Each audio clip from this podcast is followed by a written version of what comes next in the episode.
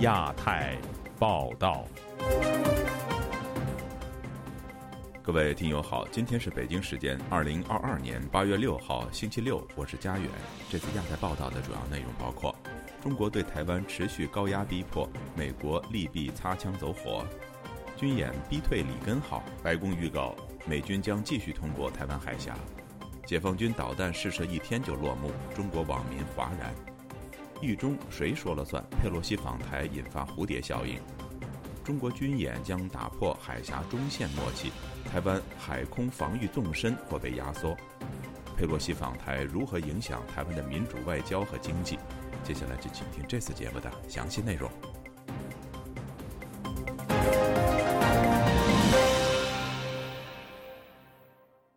美国国会众议院议长佩洛西顺利访台后，中国连日在台海周围举行军事演习，并发射了至少十一枚导弹。外界多认为中国仍然是在小打小闹，并不想真的擦枪走火，而美方则一再警告中国，这是不必要的升级行为。在瞬息万变的台海形势中，中美双方将如何展开下一步行动，引发外界的广泛关注。以下是记者王允的报道：中国方面对佩洛西访台的反应方式还在继续演化。继周四在台海周边发射了多枚导弹后。中国政府又于周五宣布取消或暂停与美国官方的八种沟通机制，包括军方会谈、防务磋商以及气候谈话等等。白宫国安会发言人科比周五在记者会上直斥这种做法是不负责任的。China is not just. 中方所惩罚的不只是美国，实际是全球。现在全球最大的不作为是拒绝采取决定性的步骤去阻止气候危机。这一危机波及的是那些受海位上涨影响的太平洋岛国和我们在欧洲的盟国。科比这几天针对中方的行为说了好几次的不负责任。昨天，他也谴责中国军队在台海发射导弹的行为是不负责任的升级。现在看来，中美双方都认为责任在对方。中国外交部官网周五刊发消息说，对佩洛西及其直系亲属实施制裁，虽然并没有公布制裁的具体内容。而在周五的记者会上，当有媒体提及中方要求美方纠正错误时，科比反驳说。是中方的行为使得紧张形势升级。我们说过，是中国方面发出那些威胁性的信件，是中国方面试图推动紧张局势，提升军事行动。这里没有什么是需要美方来纠正的。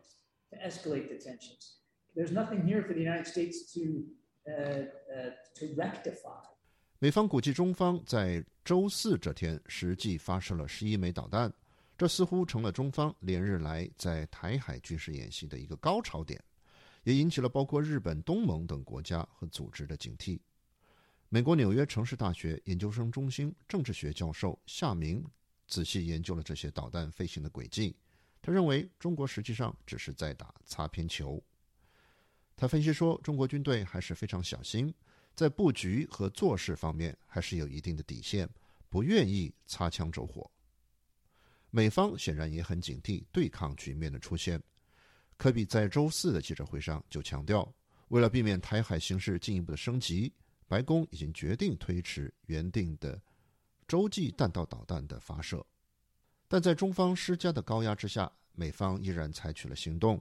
除了美国国防部下令让在菲律宾海域的里根号为首的舰组延长驻扎时间，监控台海形势外，未来几周。美国军方将派出军机和军舰对台湾海峡进行常规穿越。华盛顿智库全球台湾研究中心副执行主任郑哲轩对本台分析说：“这一行动还是属于常规性的。这种做法传达的是美国要在这个地区保持海军力量的决心和力量，并不是想进一步的激化现在的局势。” To sort of further inflame the situation. 台海形势趋紧，正背靠中共高层一年一度的北戴河会议。虽然外界无法得知北戴河会议具体的举行时间，但时间上的靠近让外界猜测中国在台海的行动计划与中共高层的关系。夏明认为，台海问题现在对于习近平来说是一把双刃剑，如果利用的好，这可能有利于他的连任；但如果利用的不好，发展成危机，这可能让习近平不堪重负。而全球台湾研究中心的副执行主任郑哲轩则认为，由佩洛西访台引发的台海危机，并不会改变美国对于台湾政策的既定路线。美国国会在讨论调整台湾安全政策的一些具体做法。包括让台湾成为类似于日本的非北约盟友，但这都是近几年一直在推动的进程。自由亚洲电台王允华盛顿报道：中国官媒继续大肆渲染解放军在台湾周边海空域的军演。中央电视台引述军事专家的话说，这次军演实现了多个所谓首次，包括逼退美国航空母舰“里根号”。不过，美国白宫已经明确表态，不接受北京创造的所谓新现状。更预告美军将穿越台海。以下是记者高峰的报道。中国中央电视台新闻八月五日引述中国国防大学教授、解放军少将孟祥青的话说：“解放军在台湾周边的军演激烈程度和震慑力都远超以往。”他重点提到，解放军首次把靶场设在台岛东部区域。迫使当时为美国众议院议长佩洛西护航的美军核动力航母“里根号”连夜后退数百公里。孟祥青说：“佩洛西舍近求远，绕到了菲律宾的上空，飞往台北，显示中方在台湾周边和巴士海峡部署的军力，形成牵制和震慑作用。”台湾淡江大学国际事务与战略研究所助理教授林颖佑对于孟祥青的看法不以为然，认为不宜把美军现今的作战模式和概念与1996年台海危机时相提并论。1996年的话，美国四号航空母舰要去这个接近这个台海的附近，可是，在现代的作战，我们看俄乌战争就好。俄乌战争，美国它并没有把它的实际的军力进入到乌克兰，而是美国它其实是靠呃，在这个跟的北约，他们在这个乌克兰的周围，透过无人机也好，预警机、空中预警机也好，它这边的一个飞行，把收集到的电子讯号告诉乌克兰部队说，就是要告诉他你打这个目标。所以其实，在现在新的一个作战概念中，已经跟过去是不一样。与其说，美国被逼退，不如说美国已经有新的一个战法。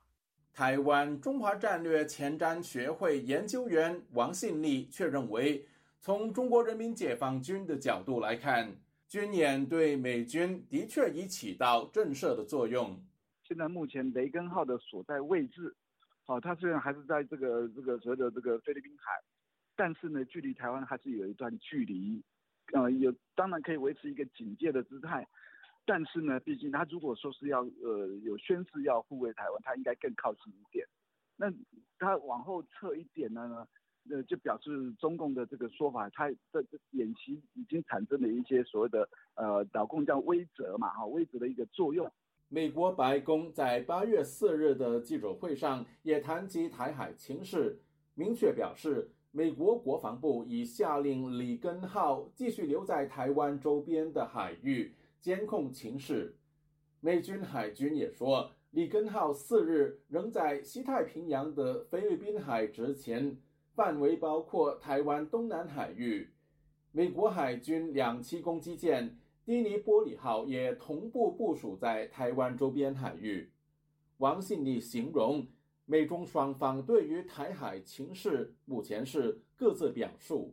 啊，但是美军毕竟他并没有完全撤出。这个菲律宾海，所以呢，就是说表示它是一个警戒的姿态，但也可能是因为中共它所划定的这个说演习区域的落弹的位置，可能任何一个军队都会保持一个警戒，所以你要说它逼退呢，并不会说完全的没有道理。但你说它是因为害怕或者是怎么样子，我觉得不一定。你说中国官媒这样的宣誓，当然。第一个，为了维护自己的这个面子嘛，宣传的意味比较重。解放军少将孟祥青在央视的采访报道中也列举这次军演的多项突破，包括是解放军最靠近台湾的演习，并首次对台湾实施合围，而且火力试射首次穿越台湾本岛，穿越爱国者导弹密集部署的区域，同时在美国神盾防御系统下精准打击目标，反映解放军武器装备性能大幅提升，解决远海远域攻击的问题。台湾军事学者王信立表示，解放军的举措会否在可见将来成为常态，是目前台方最关注的。当初西南防空识别区的突入，刚开始以为是偶尔偶发式的试探性的，可是后面可以发现变成一种常态性的，每一天都会有一两架的这个这个机次，在我们这个研究战略来讲的话，这种就是一种蚕食的做法，步步进逼，把你往台湾本岛来压缩。压缩台湾的空防跟海防的这个这个这个反应时间。另一中国大陆军事专家、海军研究院研究员张军社则对《环球时报》表示，这次军演展现解放军对台湾及周边的火力覆盖能力，打击精度高、机动性强。这是要向台湾当局表明，过去大陆能炮击金门，但现在。随时可以覆盖台湾全岛。自由亚洲电台记者高峰香港报道。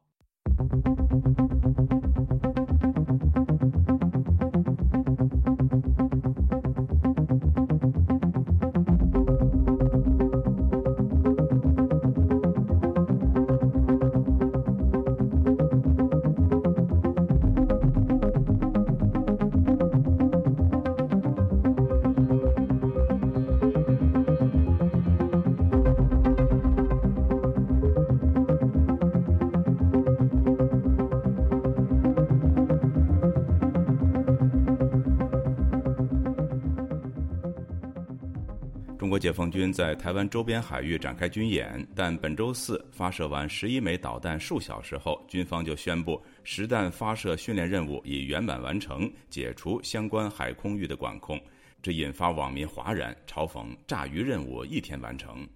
以下是记者古婷的报道：中国军方宣布，八月四日十二时至七日十二时，在台海周边六处海域空域进行军事训练，并组织实弹射击。据台湾国防部通报，解放军共发射了十一枚东风系列弹道导弹。发射数小时后，解放军东部战区发言人施路易对外公布，解放军东部战区火箭部队对台岛东部外海预定海域实施多区域、多型号长导火力突击，导弹全部精确命中目标。检验了精确打击和区域拒止能力，整个实弹发射训练任务已圆满完成，解除相关海域空域管控。上述消息发表后，网络小粉红大感失望，纷纷留言问为什么这么早就结束了实弹演习。微博网民风云回来了写道：“什么意思？后面两天不射了？”还有网民留言：“炸鱼已经完成了，导弹就这么多，一下子射完了吗？”还有网民嘲讽道：“解放军发射导弹的数据已经被台湾军方掌握。这次发射导弹和1996年不同的是，当年台湾侦察不到，这一次导弹发射数据被台军一网打尽，因此解放军停止导弹演习。不过，台海周边五日仍有大批海空军力在进行其他演习，甚至逾越海峡中线。”紧密关注解放军实弹演习的评论人士赵青本周五接受自由亚洲电台采访时表示，对解放军匆忙宣布实弹发射训练结束感到意外。他说：“从第一颗导弹发射开始算起，哈一共才演了一个小时零二十二分钟，这个时间真是让我觉得太诧异了。我想怎么着也得射个十个小时以上了，这个是没想到，还是应该有五个他打偏了。”打到日本去了，日本的抗议之后，那就停止了，可能是这样。日本防卫大臣岸信夫表示，四日下午三时许至四时许，解放军发射的弹道飞弹，其中五枚落入日本的专属海域内侧，四枚落在日本专属海域外，一枚落在冲绳以那国岛北西，两枚落在台湾西南，一枚落在台湾北部。有关中国早前公布的六处海域，其中至少三处已经解除封锁。赵青说，他从相关网站上查到，相关海域周五已经有船只在正常行驶。现在好像只有近海封锁了吧？台湾西部这边封锁，东部好像已经全面放开了。台湾岛的东面一个三个演习区已经结束了，应该是放开了。在海运的跟踪网站上看不到任何海域船只清空的信息，人家船在那没有任何影响。时事评论人士李先生对本台说：“解放军在演习首日宣布结束实弹射击，显示内部出了问题。那他这个计划早就应该是做好，本来预告是三天。”结果只搞了三个小时，应该是有外部的因素。实际上等于是他暴露了自己，因为美国他们这个情报收集工那是很厉害。你这个导弹的精度怎么样？性能如何？技术参数？你现在这么一搞，那就出尽洋相。你想？就在解放军台海军演当天，传出负责对台一线作战的东海战区海军司令员出现人事变动。据宁波市海曙区政府官网消息，七月二十九日上午，区委书记徐强以东部战区中将副司令员兼东部战区海军司令员王仲才等座谈交流。表明曾率队执行亚丁湾、索马里海域护航任务的王仲才中将，已经出任东部战区副司令员兼东部战区海军司令员。此前，澎湃新闻报道了曾任中国第一艘航空母舰“辽宁号”政委的梅文，已经出任东部战区副政治委员兼东部战区海军政治委员。自由亚洲电台记者古婷报道。中国解放军针对台湾的军演已经引起国际社会的关注和反对，也引发对一个中国的讨论。有评论认为，国际社会与台湾在各个方面的合作已经踏破中国的一中红线，令一个中国原则变得很尴尬。而北京正在丧失对台湾地位叙事的话语权，这令中国的领导层感到恼怒。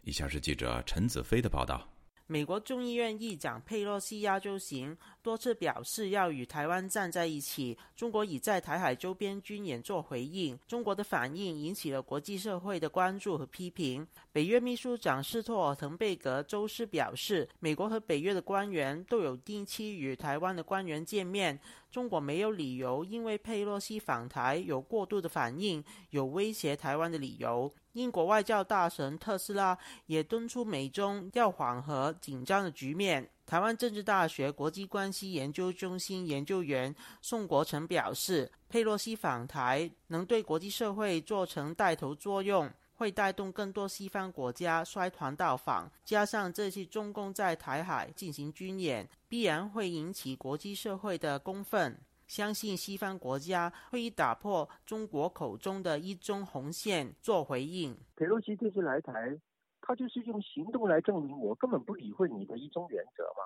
他就会有一种带领风向的作用，会有更多其他世界的一个民主国家本身会络绎不绝的要来访问台湾，自然而然的就踩断了所谓的中共的底线，跨越了一中原则。我想国际社会的让他步，形式上我给你中国面子，但是实际上我的外交行动、我的经济的合作、我各方面的一些战略的合作，我都已经实质上踩过一中红线了。所以一中就会变成一个很尴尬的局面，就变成就只有你中国在说。虽然中国驻美大使秦刚在《华盛顿邮报》解释中国为何要反对佩洛西访台，批评美国多次承诺要坚持一个中国政策，不支持台独，但佩洛西访台是向台独的势力发出美国支持的强烈信号，是违背和破坏一个中国原则和中美三个联合公报，试图改变台海现状以争取国际支持。但中国政治学者陈道银认为，他们要对一个中国做重新的定义，明显与西方国家眼中的一个中国政策有分别。预期在目前的形势下，西方国家会采取不再迁就中国的态度回应。这两天你看到说穿越这个台湾海峡。穿越台湾上空不存在什么海峡中线了，就是双方也没有这些默契了等等，这实际上就是在重新界定一个中国原则。国际社会实际上已经看到了中国政府的反应，它更多的是因为内政的需要，不是真正意义上的它的对外政策的变化，或者是对台湾政策的一个根本性的改变。至于双方，并且会越来越强化对一个中国的理解的内涵的不同，就是一个中国原则和一个中国政策的不同，这个趋势肯定会越来越加深。陈道云表示，中国这一次对佩洛西访台的反应，远比一九九七年金瑞奇访台时大，也与中国社会内部存在的问题有关。国家主席习近平提出，中国要强起来和民族复兴的时间，让中国需要做出强硬的态度。澳大利亚悉尼科技大学政治学教授冯崇义表示，中国坚持自己一套的一个中国原则，已不能得到西方国家的支持，恐怕会被西方国家孤立的危机。他现在对台湾就是最明显的来展现他对民主自由的蔑视，对法治的蔑视。中国的市场当然还在，但是以中国已经变成对民主世界的威胁，对世界和平秩序。值的威胁，这个养虎患，台湾和中国大陆的竞争和对峙是民主和专制的对峙，所以这个西方不能让 台湾输了，所以他必须必须遏制他，会孤立中国，所以最后他的对台湾的保护就不仅仅是从经济上的考虑，他有这个核心价值观，他的核心利益在这个地方。但台师大政研所教授范思平表示。国际社会这次对台湾的支持，没有真正改变他们对一个中国原则的认同。他相信，在一个中国的问题，中国和西方社会会保持各说各话的状态。就亚洲电台记者陈子飞台北报道。中国的民主人士依然坚信真理，运用非共产主义世界的内部政治。和社会改革的力量，海洋升温还有酸化，海洋生物多样性已经。那么毛泽东的文革就确实可以跟斯大林的大清洗。中国近年来对俄罗斯的援助金额，相当于对非洲各国总和。亚太时政历史构成，异议者见地，弱势者心声。兼听则明，听自由亚洲电台播客，了解中国多一点。苹果、谷歌及 Spotify 等各大平台均可订阅，免费收听。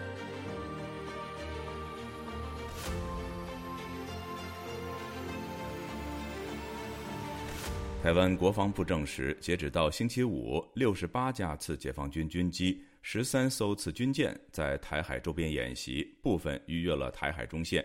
此前，中国发射十一枚导弹，除了台湾南北两端外，还落在了东部海域。有分析认为，这明显是针对美日所谓反介入，但目前没有看到中国方面大肆宣传使用的反舰弹道导弹。以下是记者黄春梅发自台北的报道：中共结束第一天实弹操演后，台湾国防部周五傍晚发布，累计到下午五点为止，中共军机六十八架次，军舰十三艘次，持续在台海周边频密的活动。部分并逾越海峡中线，严重破坏台海现况。国军除了第一时间广播驱离，并运用空中侦巡兵力、海军舰艇以及暗制飞弹系统，视切应处。对于共军刻意逾越海峡中线，侵扰台湾周边海空域的行为，国防部表达谴责。此前，中国宣称台湾海峡是中国的内海。这一次演习，中共军机舰频频挑战海峡中线。台湾国防大学中共军事事务研究所所长马正坤四日示警：这一次共军演习行动结束后，将彻底打破两岸两军存在多年的海峡中线默契。这两年已经开始逐渐松动，未来将全面打破。那未来共军机舰跨越海峡中线，还有贴近。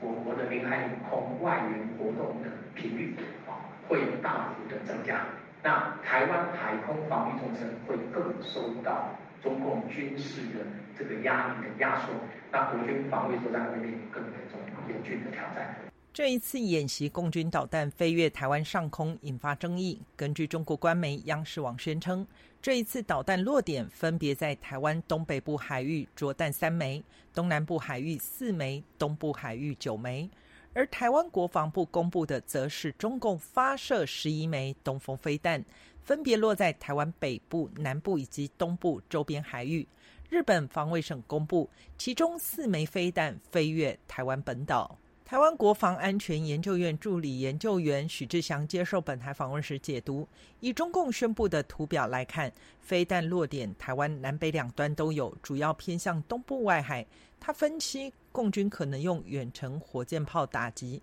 比较近的海峡用 PCL 一九一多管火箭炮，火龙四八零型则是打到东部外海。既然都已经可以打到。东部外海在太平洋的地方，那么他要台湾的全全境各处也是他可以攻击目标。这当然还是一个心理上的一种恐吓，一种用武力威逼，让让台湾希望能够让台湾人感到害怕。本台军事评论员齐乐意表示，飞弹落在台湾南北两端，这与九五九六年台海危机一样，刚好落在台湾海空运输线上，代表它有封锁台湾的能力。齐乐意进一步指出。今年落点在台湾东部海域，明显针对美国与日本。共军采取双保险做法，既有海空兵力在东部海域，后方又有常规的弹道导弹支持，有双重考虑。它的导弹可以打在这个方呃方向，这个也是美国介入台海的主要作战方向，也保护他们自己的海空兵力在这一带展开的时候。后面有导弹可以替他们护航。徐志祥提到，飞弹试射落点在东部，当然有反介入的意味。然而奇怪的是，如果拒止外力介入，应该多试射一点反舰弹道飞弹。尽管目前中共仍未公布详细的弹种，但至今仍未听闻有反舰弹道飞弹。他们会试射这个，可能中共也如果还要强调反介入的话，那这一点上面他们的宣传应该也会在大肆宣传才对。但是我又没有看到这个。共军在台海举行大规模演习后，台湾总统蔡英文四日晚间先发表中文视频谈话。五日下午，蔡英文透过推特以英文和日文表示，台湾政府和军方正在密切关注中国的军事演习以及资讯战行动，并会随时准备做出必要的反应。蔡英文呼吁国际社会支持民主台湾，遏制区域安全局势的升温。自由亚洲电台记者黄春梅台北报道：美国众议院议长佩洛西无惧北京恫吓访问台湾，获得国际社会的支持。台湾表示，已经有超过四十个国家的友人表示声援。同时，中方也表示，有一百六十多个国家重申坚持一个中国的政策，并有多国的政党政要反对佩洛西访台。佩洛西此行对台湾的民主、人权以及外交和经济方面，到底会产生哪些影响呢？请听本台记者凯迪的报道。美国众议院议长佩洛西日前访台，令北京异常恼怒，随后在台湾周边大动作军演，并发射十一枚弹道导弹，五枚落入日本海域，导致台海局势紧张，同时也引起国际关注与谴责。美国国务卿布林肯五号在记者会上表示，中国向日本专属经济区发射弹道导弹，代表局势重大升级，并指中国以佩洛西议长的访问为借口，在台湾海峡及其周边地区增加挑衅性军事行动。日本首相岸田文雄也表示，军演破坏和平稳定，对日本的国家安全与公民安全造成冲击，要求中国立即取消军演。在此之前，七国集团外长以及东盟国家外长也先后发表共同声明，要求停止挑衅行为。台湾外交部五号表示，目前已有超过四十国行政及立法部门等各界友人声援台湾，其中包括友邦和理念相近的友台国家，并感谢国际社会支持台湾民主价值及台海安全。而中国外交部发言人华春莹则宣称，已有一百六十多个国家近日发声，重申支持一个中国政策。新华社也发文指，多国政党政要和社会组织负责人明确反对佩洛西访台，并列举了古巴、尼加拉瓜、俄罗斯、巴基斯坦等中国的老朋友。美国爱德菲大学文理学院院长、政治学教授王维正认为，虽然中共号称有一百七八十个邦交国，但这些国家并不是都对中共对台湾的立场无限上纲的支持，因为台海地区稳定至关重要，而且关乎国际稳定。Seven 跟这 ASEAN 没有一个国家跟台湾有外交关系，全部都跟中国有外交关系。那他们有支持这个中共对台湾这样的一个文攻武吓吗？王维正说，中国这次四天军演，无论规模、领域，都比第三次台海危机严重得多，跨越了多道红线，并影响到邻国日本，已成为国际问题。他希望是把这个呃台湾的问题把它内政化，可是刚好相反的。呃，这样的话把这个台台海的地区的安全的话啊的问题把它变成国际化，这也是为什么这个 G7 的这个外长他们会在第一时间就跳出来来谴责中共的做法。八月五号，佩洛西在东京访问时表示，他的亚洲之行不是为了改变台湾或区域现状，但美国将不允许中国孤立台湾。日前，佩洛西访台时也一直强调台美共同的民主自由价值观，并说美国致力于保障台湾以及全世界民主的决心坚定不移。王维正教授认为，七十多年来，台湾发展出自由的民主与蓬勃的经济，其民主存在证明了儒家思想和自由民主价值并不抵触。而台湾的民主存在对北京来说却是如坐针毡，这也是为何北京对于佩洛西的访问有如此强烈反应。他就是不希望说全世界知道说有一个独立于中国大陆以外的一个华人民主社会的存在，然后又有一个美国的高级政要不顾他们的恐吓。到那儿去访问，然后公开的支持这样的一个华人的民主。佩洛西访台期间，还传出消息，英国国会外交委员会也计划年底组团访问台湾。中国驻英大使郑泽光随后警告英国不要跟着美国玩火，并放话说：“玩火者必自焚。”王维正认为，这也是中共要杀鸡儆猴的原因，希望在佩洛西访问后以大动作军演来阻吓其他国家，让台湾更加孤立。所以，如果说有美国的政要可以络绎不绝的到台湾去访问的话，这应该会给其他的呃民主国家有意做同样的访问的，应该会有一些道德的这个支持。针对佩洛西访台，中中国近日连续祭出经济制裁，包括禁止台湾百余家食品厂产品进口，暂停天然砂对台出口，以及暂停一些水果、鱼类输入中国。另外，还以台独名义制裁了四家台湾企业。王维正教授认为，长期来讲，台湾一定可以找到替代市场；而在政治基础上，这种做法反而会削弱在台湾那些愿意和中国保持更紧密经济关系的民众的支持。美国南卡大学艾肯商学院教授谢田则担忧，中共最近突然宣布提早结束休渔期，未来很可能利用这些渔船配合其他舰艇，发动对台湾一种实质性封锁。呃，这个封锁对国际航运、对空运、海运。呃，这会产生巨大的影响，这实际上是会把这个整个人现在全世界面临这个供应链的危机呢进一步的扩大，这个对台湾的影响，呃，芯片产业的影响才是最最大。未来中国对台湾还将采取哪些报复手段？专家也在持续观察。以上是自由亚洲电台记者凯迪华盛顿报道。中国对台进行实弹演习期间，发射十一枚东风十五系列的短程导弹。其中有五枚落入了日本专属海域，日本政府已经向中国提出抗议，并呼吁立即停止军演。日本首相岸田文雄更谴责中国向台湾周边发射导弹的做法。请听记者古婷的报道。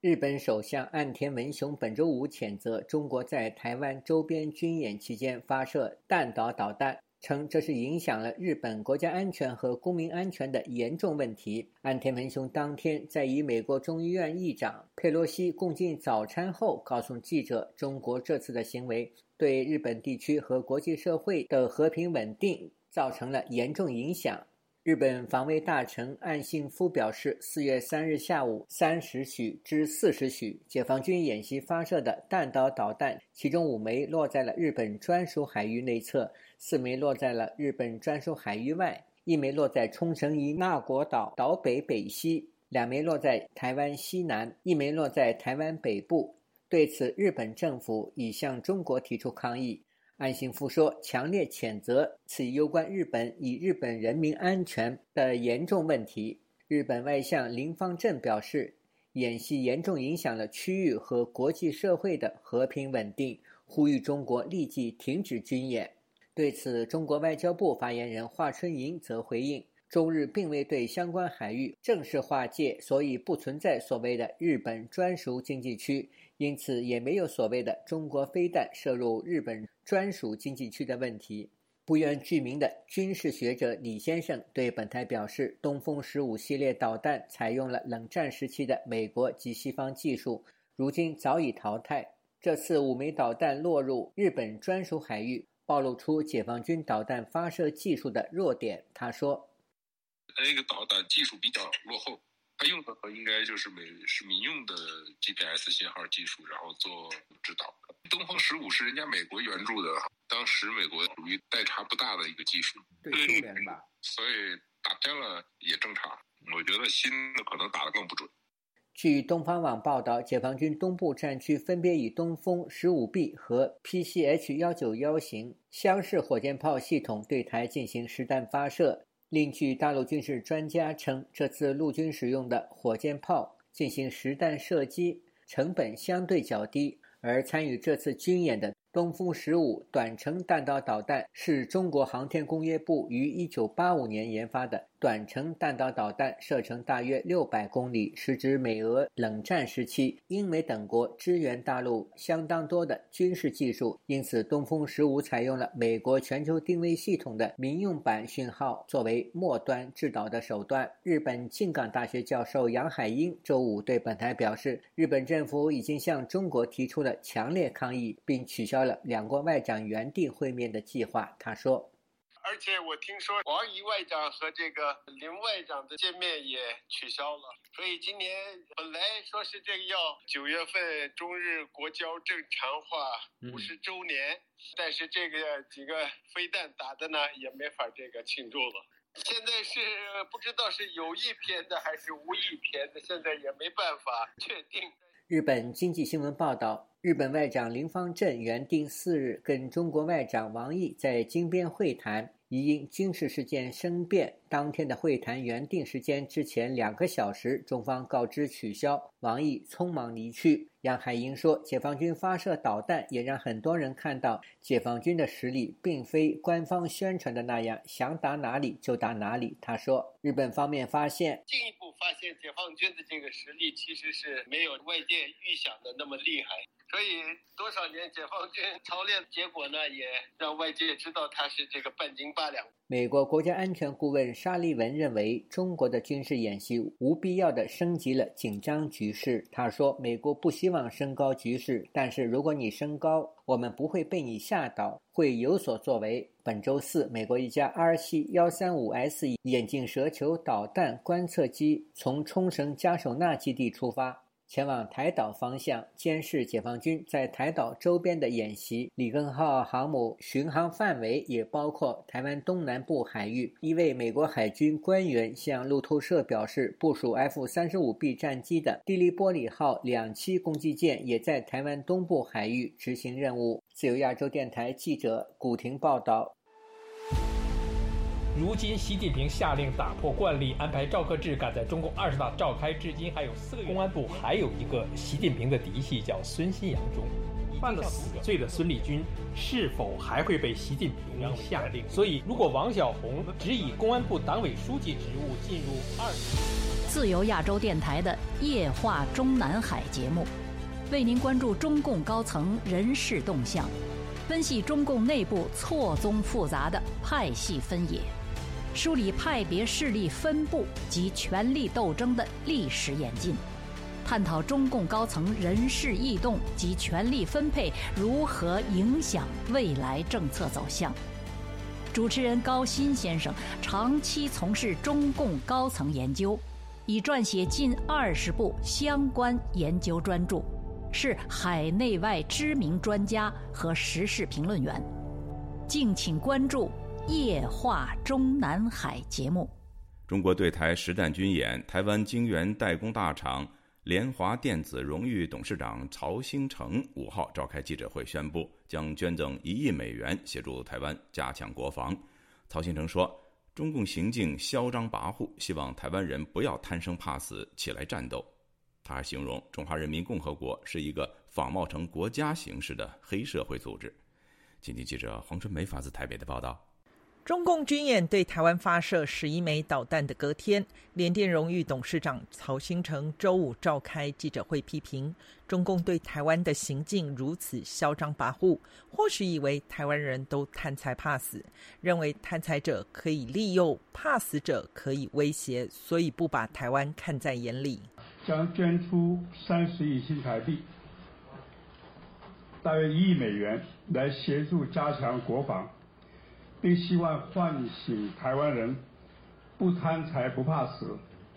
为维护自由、民主、人权而起来战斗。入籍新加坡的曹兴诚近几年成了抗中急先锋。日前，他曾发文说：“问美国会不会派兵是很丢脸的。”他强调，有些事情可以请朋友帮忙，而保家卫国一定要自己来做。遭质疑他两个小孩是美国人，却叫大家全民皆兵。中共对台军演媒体追问曹新成两个儿子在哪，曹新成简单扼要给了答案：“对我两个儿子现在都在台湾。”哎。今年七十五岁的曹新成强调，他不为名，不为利，对政治选举也没有兴趣，单纯厌恶中共的谎言暴力，希望为讲中文的人在台湾留一块净土和蓝天。每次听到美国国歌，我都很欣赏最后两句，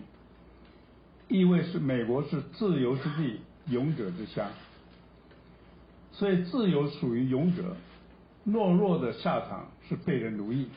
曹新成进一步指出，佩洛西访台前后，中国外交部国台办、《环球时报》前总编辑胡锡进杀气腾腾、凶狠傲慢，证明所谓的两岸同胞血浓于水，中国人不打中国人是经不起考验的谎言。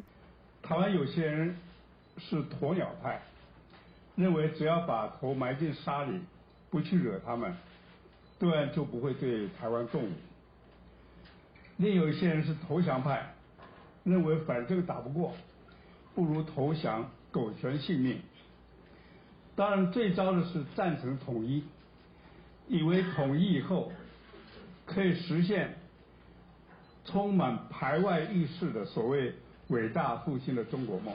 对于本台记者提问，中共对台实施大规模军演，地缘政治风险是否会影响台湾在全球半导体的关键地位？曹新成回应表示：“如果说你是个自主经营的公司，影响不大啊。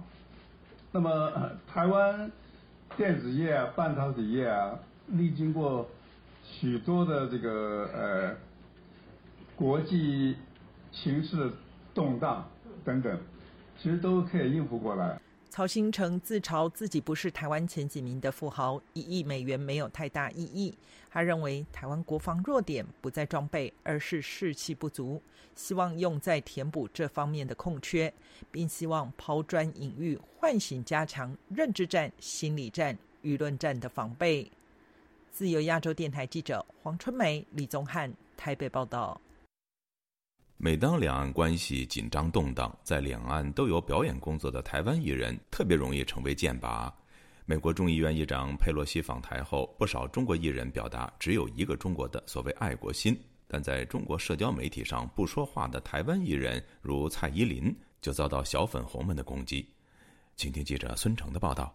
近日，在中国社交媒体微博上流传着一份台湾女星蔡依林参与一场综艺节目的视频，在视频中。一位蔡依林的粉丝对他说：“我们都看到你的努力了，然后看到你的认真，然后我希望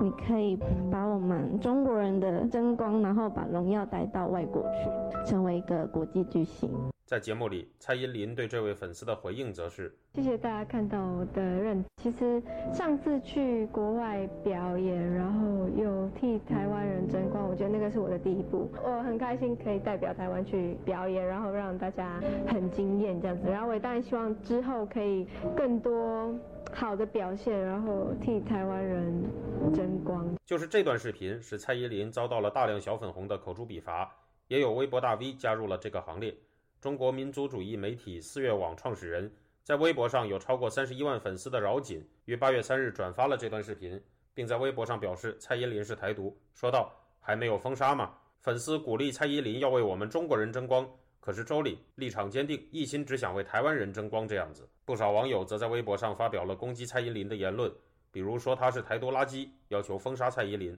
或者用谐音表示“林林可真是深毒”。在蔡依林最近发布的一条展示自己戴上编织帽的微博下，也出现了大量针对蔡依林的言论，表示她是台独分子、双面艺人。有网友表示，对蔡依林今日起脱粉，国家面前无偶像。现居美国西部，来自中国的留学生杨俊，多年以来关注着台湾流行乐坛的动态。他认为。这样的事之所以会出现，原因是中国广大的粉红群体自发或者不自发的成为了中国政府手中的棋子，有组织的去明星社交网络下面留言，甚至指责谩骂。只能说，中国数十年的洗脑教育已经培养出全世界最大的网络暴力群体。遭到小粉红出征的台湾明星不仅只有蔡依林一人，台湾明星田馥甄曾因在佩洛西访台之际，于社交软件 IG 上发布了自己吃意大利面。以及表示自己不用打肿脸，午睡醒来就是肿脸，就遭到了小粉红在微博上的出征，认为由于佩洛西是意大利裔，田馥甄是在借意大利面进行影射。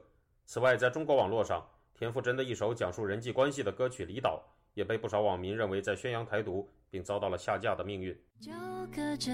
一片海，互不打扰。八月二日，中国央视新闻在微博上发布了一张写有“世界上只有一个中国”字样的图片。得到大量艺人的转发，在这之后，中国网络上开始流传一份名单，其中不仅包括了没有转发“只有一个中国”的数十位台湾艺人，甚至不少没有转发“只有一个中国”的美国、加拿大、新加坡、马来西亚、英国籍艺人也被罗列了进去。在网易，还有网友表示了更激进的态度，认为转发“只有一个中国”的态度太温和了，所有台湾艺人必须放弃手上的护照，然后入籍大陆，用实际行动证明自己的立场。杨俊认为，这样的现象实际上是一种中国对这些明星的另类统战手段。从根本上说，这是中国在利用自己半开放的市场空间来钳制这些明星的言论自由，并且试图强迫这些人来站队表态，这也是一种另类的统战。自由亚洲电台特约记者孙成，旧金山报道。七月一号，在香港主权移交二十五周年的庆祝仪式以及新任特首的就职典礼上。习近平宣布，真正的民主到来了。北京高调吹捧香港繁荣盛世的语句，却与实际数字以及许多香港居民的生活脱节。曾经被承诺五十年不变的香港，这些年来发生了什么样的变化呢？当街头的抗争不再，下一个二十五年，随着香港人的离散，一场保卫香港记忆的战争正在世界各地展开。以下是本台记者唐佳杰的报道：回归祖国后。香港同胞实现当家作主、港人治港、高度自治，香港真正的民主由此开启。二零二二年七月一日，香港主权移交的二十五周年纪念日，中国国家主席习近平在纪念大会及新政府的就职典礼上宣誓：真正的民主到来了。一九九七年，英国结束一百五十六年的殖民统治，将香港主权移交中国。中国在基本法中承诺，香港不实行社会主义制度和政策，保持原有的资本主义制度和生活方式，五十年不变。五十年只走了一半，不变的承诺却像到了终点。香港历经二零一九年百万人上街头的反送中条例抗争，二零二二年国安法的正式生效。两年内，一百九十八人因国安法被捕，包含香港《苹果日报》、立场新闻等四家新闻机构被关闭，以及上万港人离开香港。美国、加拿大、澳洲、英国、日本等国际社会民主政体陆续为中国未能履行中医联合声明和基本法发出批评、警告，甚至寄出制裁。七月一日，这场戒备森严。五星红旗飘扬，并以普通话进行的庆祝仪式上，北京向世界展示着对香港的全面控制，以及对国际准则的藐视。只要我们毫不动摇地坚持“一国两制”，香港的未来一定会更美好。习近平还在演说中强调，只有忠于中国政府的爱国者才能治理香港。六十四岁的前香港安保局长李家超在习近平的见证下宣誓就职。他是香港主权移交以来第一位警官出身的行政长官，也是二十五年来特首选举首次唯一的候选人。一国两制是香港社会最佳制度保障。致辞中，李家超附和着北京对香港民主运动的诠释。他把反送中运动称作社会暴乱以及外部势力干预香港事务，危害国家安全。习近平访港的一天半行程，香港的天候并不好，在南海形成的芙蓉台风挟着强风扑向香港。一些香港网友在网上嘲讽写道：“天公作美。”事实是，七一对香港人来说从来不是庆祝的日子。前香港理工大学应用社会科学系助理教授吕清湖回忆道：“过去七一都是去游行嘛，我我过去七一没有庆祝什么香港回归那些没有了。对，二零零三年之之后都一。”一直都是七一去游行。从二零零三年开始，七一游行与官方的香港回归庆典在这座七百多万人的岛屿上同步进行，仿佛一种独特的民主标记。二零二零年，国安法选在六月三十日强行通过，七月一日实行。北京为这个日子正式盖上威权统治的封印。七一游行不在，消失的还有六四维园纪念活动或对威权提出质疑的声音。长期钻研移民与家庭研究的李清湖还发现，香港官方不再公布移民数字，但是呢，就不知道为什么在对一八年之后就没有。嗯，说因为我自己都是做这一方面的研究，哎，为什么没有这个数字呢？去了哪里？李清湖告诉本台。九七主权移交以前，香港曾经历一阵移民高峰。一九九二年当年最高达到超过六万人移民，这个数字在两千年以后趋缓，一年仅剩不到一万的香港人申请移民。在二零一九年以后，即使官方未公布实际移民数字，但近迁出的人口从加拿大、英国、澳洲、台湾等移民数字可以推估，香港正在迎来一波新的离港移民大潮。官方数字显示，今年的前三个月，香港净流出超过十四万人，出境数字远远超过入境人口。不止香港人急着搬离，东方之珠汇集的外籍人才也蠢蠢欲动。数据显示，依一般就业政策申请签证的外国人数，二零二一年下降了三分之一。九零后的台湾人王思雨曾在二零一一年高中毕业后选择到香港念书与工作。他说：“如果是现在，他不会再这么选择。现在大概不会去念。我觉得生活上的不安定的感受会太强。”就是王思雨的经历是许多曾经选择香港移居的人们熟悉的故事。他在世界排名百大的高校念书，到国际公司上班。在他口中，这座多元而包容的亚洲城市度过了八年的青春岁月。他可以自在地在校园谈论政治，跟两岸三地的朋友走上街头，阅读有批判思考的报章媒体。不会有这种自我审查的感觉，因为即使说大家真的都会开玩笑说啊，自己是香港也还好啦，暂时不会出事。可是没有想到暂时结束的这么快。根据今年无国界记者对世界新闻自由指数的最新排名。一百八十个国家地区中，香港从二零零二年的第十八名大幅下降到第一百四十八名。前香港浸会大学的社会系助理教授李耀泰也在二零二一年决定离开香港。其实我会比较，就是比较悲观吧，因为我觉得现在其实它会越来越像是一个所谓内地县县城市，比如像上海、像北京，就越来越像香港。嗯，过去这样子的一个 uniqueness，就保有中华文化，又同时有这种资本主义、西方啊民主、自由、人权价值的这样子的一个交汇所在，uniqueness 我觉得是在逐渐流失。王思雨说，这两年许多在香港的朋友删除社媒账号或改了头像，大家不再敢公开热议政治时事。他说，下一个二十五年可能会变成记忆的战争。官方的叙事越来越强，越来越完整，并透过教育去植入香港人的心中，这让他对香港的未来感到担心。移居台湾的吕清湖对香港的未来虽然悲观，但不是太绝望。香港人有一些人可能慢慢就会习惯，但是我觉得有一部分人希望是一呃大部分人呃是默默的去抗争，或是去坚持。一些自己固有的理念，香港的未来，我是我是从人去看的。我觉得每一个人都有他自己的角色，就是好像就是那个考据啊，兄弟爬山的，就是你在香港的或是在外国的，自己有自己可以做的一些岗位，那就自己努力就就做吧。李耀泰把在香港民主运动期间搜集的连农墙资料带到了澳洲，他正在进行着记录与研究的工作。王思雨说自己像是半个香港人，他在同理香港处境的同时，更觉得有责任把香港作为自由开放城市的记忆传承下去。自由亚洲电台记者唐佳杰，华盛顿报道。听众朋友，接下来我们再关注几条其他方面的消息。中国驻法国大使卢沙野星期三接受法国媒体采访时，指佩洛西访台是无用的挑衅，制造了许多危险。他又说，十年前、二十年前，台湾人民是支持统一的，是台湾民进党的极端宣传造成了当前台湾支持独立的比例上升。卢沙野说，统一后我们要进行再教育，相信那时台湾人会再支持统一。